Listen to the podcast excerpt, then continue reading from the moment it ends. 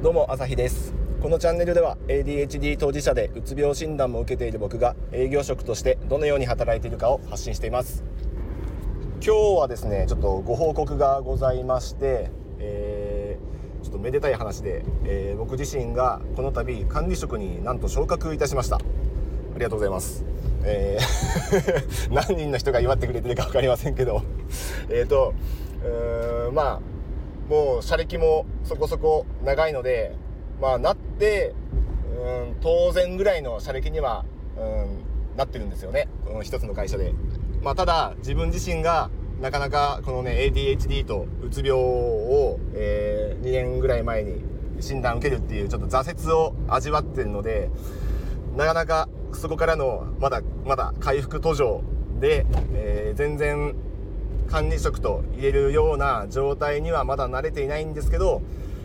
うーんそうですねその鬱になる前 ADHD と気づく前の自分はもうねほんと自分のことしかやってないような状況でもっと視野を広く持ちたいなと自分でも思いで周りからもそういう風に期待されてはいましたけどなかなかうまく進んではいなかった状態です当時は。でそこから、えー、なんとかこうやってみようって努力したもののうまくいかずでいろいろな指摘も受け、上司からの指摘もあり、えー、どんどんどんどんこう、うつ状態に、えー、はまっていくっていう。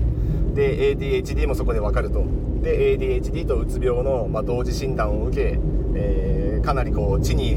落ちるっていうところまでメンタルもズドンといってしまい、まあ、そこからここ1年ぐらいで、えゆっくりですが徐々に、え持ち直しているっていう最中での、えこの昇格事例だったので、まあ、個人的にはすごい嬉しい反面こんな状態で、えー、このね役割をもらっていいのかっていううーんなんだろうなもっともっとできるようにならないとなっていう成長しないといけないなっていうそういうなんだろうねこう身が引き締まる思いじゃないですけどそういう風に感じるところがすごい強いですね今回は。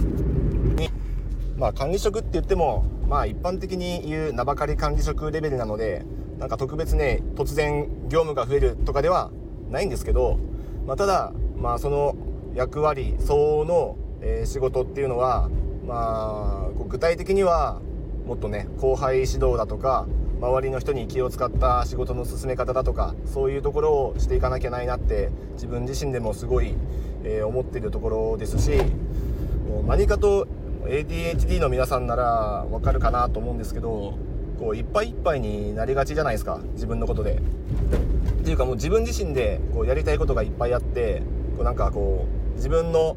目の前にたくさんのこう道があって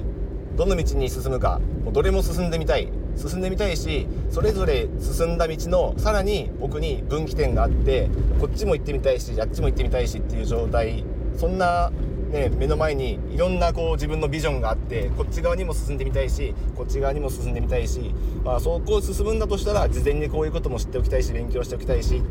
お試しでこっちもやってみたいしっていうそういう状態なので基本的に毎日24時間365日忙しい やりたいことが多すぎて。まあ、そんなこんなで自分自身では忙しいっていうねここがまだ根本解決されてない、まあ、でもこの忙しさが、うんと、本業僕自身は営業職として、えー、この数値を、うん、数値で、えー、会社に貢献するために自分の部署に貢献するために、えー、何をやったらいいのかなっていうところでこのいろんな道が僕の中ではアイデアがいっぱい出てきたんで、えそういう意味では営業職としてえー、すごい自分の数字を実績を上げることに関してはなんかこう自分の特性とマッチしたなとは思っているんですけどだんだん車歴が長ってく長くなってくるとそれだけやってればいいってもんではない。っていうのがまあ普通の考えですよね。なので自分の、えやりたいこともある程度制限しながらその中で、えー、まあ、勝率の高い選択肢を選びまあ、ダメだったら次に行けばいいしっていう感じでどんどんどんどんサイクルを回す一方でそこに全力投下するんではなくて、えー、周りの人後輩だとか、えー、自分の将来部下になるであろう人たちにもっともっと、えアドバイスをしたり、え成長してもらうっていうここもすごく重きを置かなきゃいけないなっていうところ、まあ、他の部署とのこう連携も必要ですしね。まあ、さらにこう自分の人生っていうところ仕事からさらにもっと、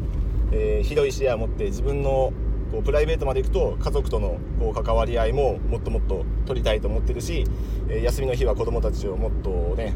えー、遊びにも連れてって行ってあげたいし旅行もしたいしってなるともうやっぱり自分のことだけに、え、100%時間を使っているわけにはいかない、まあ、それが、えー、正解とも今は思ってないんですよね。当時は当時というかもう数年前はまた別でしたけど今はそこに、えー、取りつかれてはいけないっていうふうに思ってるのでもっとこう視野を広げてもうこの視野を広げるが一番キーワードですよねこれ。ADHD が管理職になるっていう意味では。なのでここに対して、えー、どうやって試行錯誤して、えー、半歩ずつでも、えー、日々成長していくっていうのを、ね、こうねうまくやっていきたい試行錯誤していきたいっていうふうに思ってます。まあ、そのためのアウトプットの場としてこの音声配信を利用させてもらっているので、まあ、徐々に徐々に、えー、僕の配信内容のレベルが上がっていくことを、まあ、僕自身が期待してるし、えー、そこがレベルアップしていけばリスナーの皆さんにももっとお役に立てる内容になるんじゃないかなと思ってますので今後、えー、管理職としての、え私の配信を、え楽しみにしていてください、え自分でハードルを上げてしまってるんですが大丈夫かなって思いながら、え言ってます。まあ、とにもかくにもなんかここ自分自身では最近は頑張る至上主義努力至上主義が結構刷り込まれてるなって自分でなんか気づき始めたんで何でもかんでもね頑張ればいいってことじゃなくてこうオンとオフの切り替えまあ過集中になっちゃうともう強制オンだしそこからねえーと集中が切れてえー、力尽きているともう強制オフっていうここになってしまうのでここをうまくコントロールすることが、まあ、最大のこう人生の舵取りじゃないかなって感じてます。あと頑張ることをそもそも減らす。これですね。うんまあちょっと前の放送でも言いましたが、えー、まあ、無駄なことをやらない。で無駄なことは結構無駄って自分では気づきにくい、まあ、良かれと思ってやっていることの中に無駄がある、まあ、これがかなりえー、肝の部分じゃないかなって思うんで、えー、何でもかんでも頑張るんじゃなくて、えー、それは本当にやるべきことなのか一生懸命ね取り組むべきことなのかを常に確認しながらやらなくていいならやらないでやらない空いた時間をじゃあ何に使うのかっていうところを、えー、きちんと最後まで落とし込んで、まあ、落とし込むまでいくのは難しいですけど結構考えながらね進めていこうと思ってます。まあ、これを常にでもちょっとこれは今話したようなことはもう手帳に書き込んでるんでこれをね毎日見ながら、えー、予定を組んでいけばきっと自分のことにいっぱいいっぱいにならずに、えー、周りも巻き込んで周りと一緒に成長しながら、えー、なんかこうねいい、えー、日々 PDCA を回しながら成長していけるんじゃないかなって思ってるんで、まあ、これでより良い仕事の進め方より良い人生の過ごし方ができればまあ、これが最高ですね。自分にとっても、え、周りにとっても周りっていうのはまあ職場もそうだし顧客もそうだし、えー、家族もそうだしこれで全体最適を目指して、まあ、自分だけがドンと飛び抜けるっていうのが今までの僕の、えー、一営業としてのやり方でしたけど、まあ、それは卒業して自分が100の目標に対して150やらなくても自分が101や102であっても周りを10ずつ増やしていけば、まあ、10人いたら完全にね100いっちゃうんで自分が1人が頑張るよりもいい結果を残せるんで数字上でもまあね定量面で測れない定性面でもこれは同じだと思うんでそういうところをもう基本的なもうベースとなる考え方として自分で持ってそこを柱に、えー、生きていこうと、えー、思っているところです。っていうそういう今回は決意表明の場として、えー、発信しましたが来来週じゃない明日からはまた日々の試行錯誤や、インプットした、えー、もの要素